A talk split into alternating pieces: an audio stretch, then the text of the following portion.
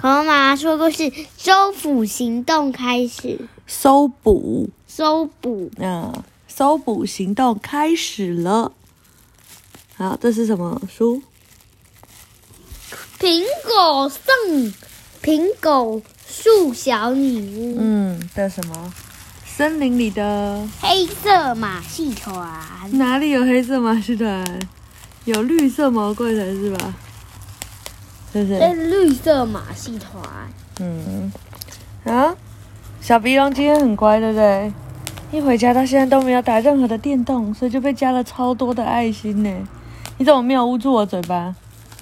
不是，不是每次我说什么你都要捂住。手机飞出去了啦！哎，真是的，哎，你很讨厌呢，我的手机整个坏掉了。啊，所以呢，小鼻龙今天就是好宝宝。啊，不能说妈妈不一样，什么叫妈妈不一样？就是妈妈说的不一样。妈妈说的什么不一样？妈妈说什么不一样？你不要按这个啦，很吵哎、像鞭炮啊，啊，一百像外面的人在放鞭炮啊，啊。一百五十九页，但这样大家很吵，而且你的手怎么脏脏的、啊？放我嘴巴好恶心哦。一百五十九嗯啊？哎，昨天有讲这边吗？讲什么？有讲这个吗？讲哪个？就这个地方啊。超级灵敏的鼻子哦。对啊，这边有讲吗？啊，有啊。真的？嗯，对啊。昨天有看到这只毛怪伸懒腰哦，对啊，真的。对啊。哦，好。路易斯，我怎么样也睡不着，一直想着黄瓜帽子他们。夜里，兄妹俩躺在各自的床上。雷亚轻声对路易斯说：“你有看到那个讨厌的森林毛怪怎么把他们捆住吗？”看到了，路易斯回答。不过我们不是也看到苹果树小人在那边偷偷商量什么事吗？说不定他们已经有计划了。莉亚从床上坐了起来，伸手抚摸贝洛，小狗像往常一样舒服的蜷缩在他的脚边。什么是蜷缩？你想全部缩起哎、来。你怎么知道？但那不是全部的意思，是卷在一起的意思。哇，你很厉害耶！谁教你的？对，你好聪明哦！你怎么知道？我自己想的。你自己想的哦。明天就看，然后你有时候睡觉也会蜷缩在那里，的嘞。嗯？嗯，然后，明天就看你的。雷亚温柔的对他说话，用手搔着他毛茸茸的小耳朵。佩特娜拉会把我们的计划告诉你，然后你就可以在大家面前展现你灵敏的嗅觉了。汪！贝洛轻轻的叫了一声，把头搁在自己的爪子上。第二天，雷亚和路易斯很早就醒了，他们蹑手蹑脚的穿好衣服，带着贝洛偷哇，偷蹑蹑手蹑蹑手蹑脚什么意思？就是你这样。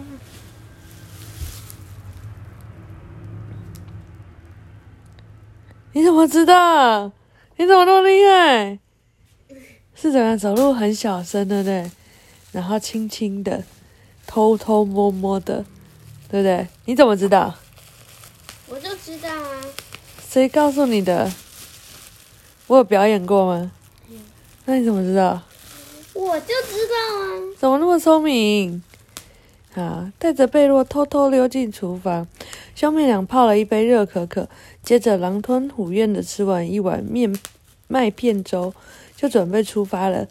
未知的冒险正在向他们招手。未知什么意思？不知道。就是不知道啊。你答对了，哈哈。未知就是不知道，未就是不不知就是知道。啊，嗯，佩特娜醒了没有啊？路易斯一边穿鞋一边问。一定醒了，我们越早救出苹果树小人越好。雷亚穿上厚厚的外套，手上牵着贝洛的绳子。小狗似乎也感觉到今天会有不寻常的事情发生，不停地抓着门，一副等不及的模样。就在他们正要出门的时候，路易斯突然想起一件重要的事。是什么重要的望事？远镜。不是，嗯，在想你突然要出门的时候要怎么样？跟爸爸说。为什么不是跟妈妈说？嗯，竟然是跟爸爸说，没有错。啊，等等，我们要写张纸条给爸爸妈妈，不然他们会担心。快写吧，雷亚说。不过我已经跟妈妈说过了，今天要带贝洛去郊游。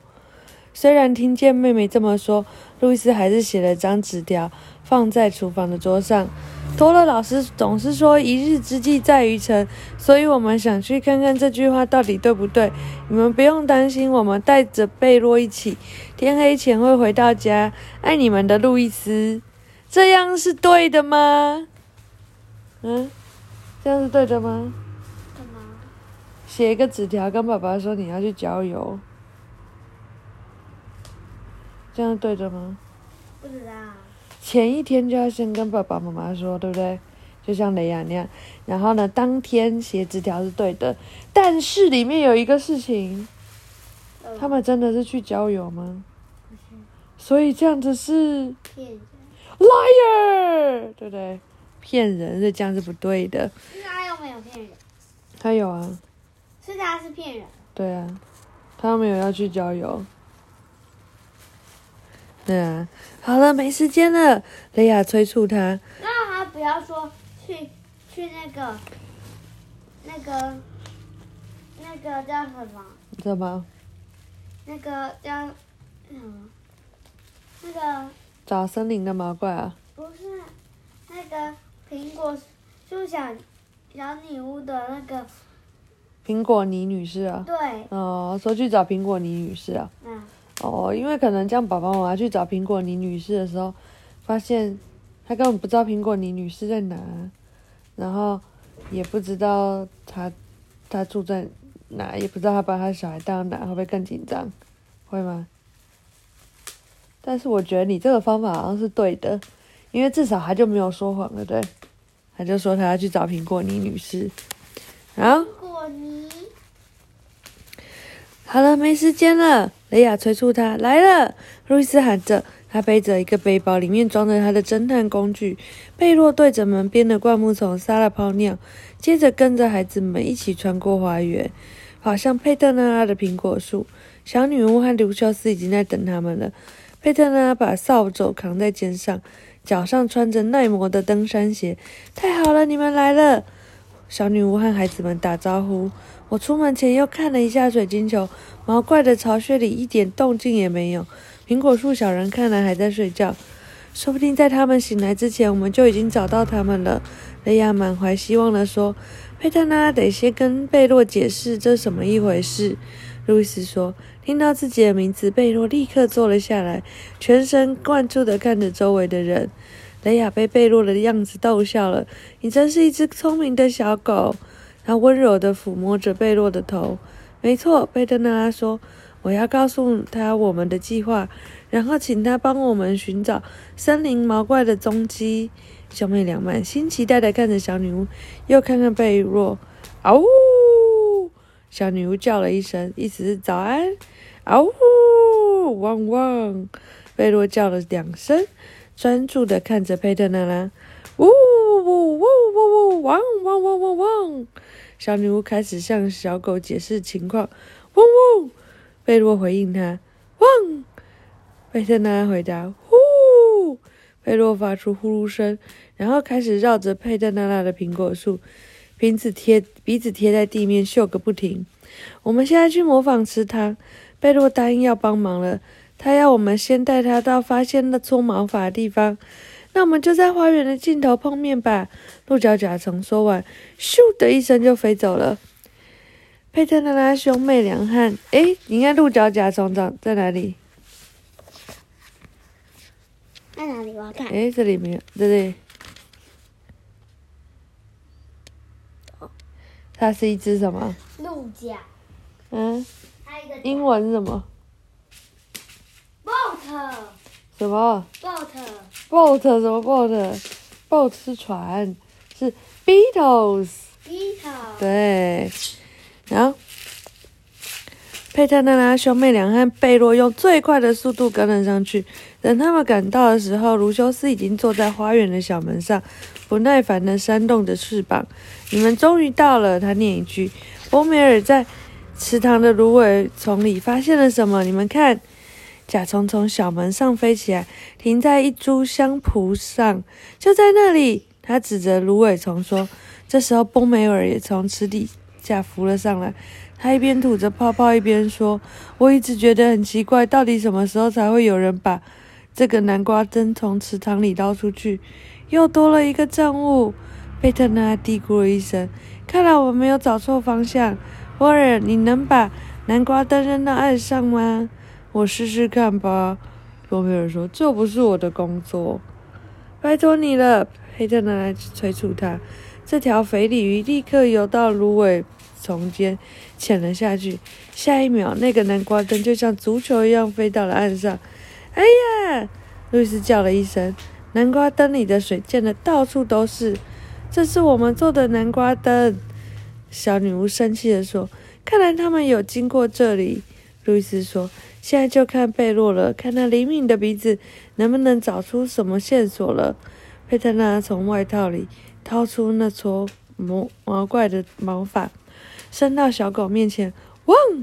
贝洛仔细的闻了一会儿，接着又叫了一声。他似乎明白了什么。哦，哇，书不见了。伸长着脖子在空气里不停地抽动名字，然后迫不及待地扯动绳子。我想贝洛已经发现什么东西了。雷亚大声说：“那就出发吧！”佩特拉发出一声命令，搜捕行动开始了。模仿房屋子的花园后面有块大片的草地，草地上有棵漂亮的红色山毛榉。夏天的时候，偶尔会有几只绵羊在那里吃草。不过此刻草地上什么都没有。贝洛带着雷亚往三毛榉直直的冲过去，汪！他叫了一声，满意的抬起一条腿，在粗壮的树树干上撒尿。这怎么回事啊？贝洛只是想尿尿，还是真的发现了什么线索？路易斯问。他在做记号。说不定那个森林毛怪就是藏在这棵三毛菊的后面，从远处打探花园里的情形啊。贝洛又绕着三毛榉闻了一圈，就像一头寻找松露的小猪。接着，他又发出一声长嚎，嗷呜！拖着雷亚在草地上飞奔起来。佩特拉和路易斯在后面努力的追赶。现在谁也拉不住贝洛，因为他刚刚发现了真正的线索，正带着朋友们横冲直撞，越过一片片草地和收割后的田地。最后，雷亚不得不紧紧抓住绳子，停下来，贝洛！雷亚大喊：“我跑不动了，快受不了了！”嗡！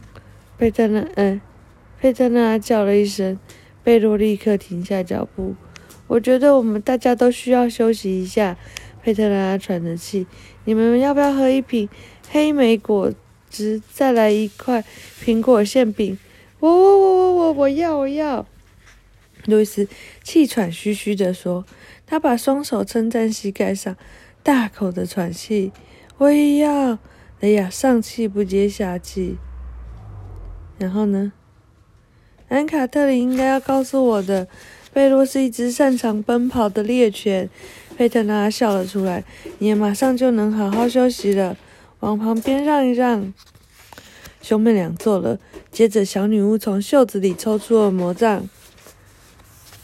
哎，要唱歌了，快点，快点呢！要唱哪一首歌？不知道。嗯？不知道。你来想想看呢。哦，好可爱的！哎，这个是贝洛，你拿了一只贝洛出来啊？啊啊！我想到了，爱那买那女巫辫子，小老鼠便便，煮糖果子。啦嘎哒喳，凳子、椅子、苹果、馅饼、饮料、杯子，噼里啦喳，猫爪、鱼吃，孩子们准备坐上桌来吃饭饭。讲完了。听到了的歌，你怎么知道？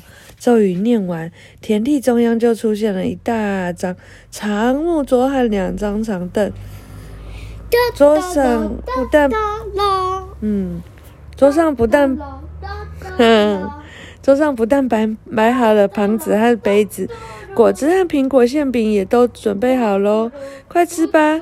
小女巫对她的朋友说：“看起来超级好吃诶。”露丝伸手拿起一块馅饼，一口咬过去。不过他看了一眼天色，马上又担心了起来。才一转眼，天空已经是乌云密布，地上吹起一股寒风，啪嗒一声，一滴雨落了下来，正好掉进